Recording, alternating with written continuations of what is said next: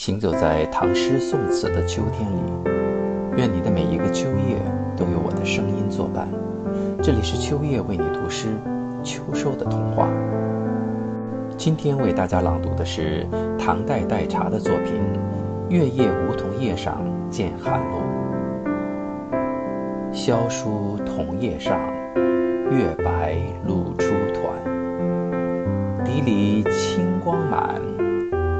黄素彩寒，风摇愁欲坠，枝动惜珠干。气冷凝秋晚，声微觉夜阑。凌空流欲变，润物静一看。莫厌窥林倦，将息俱更难。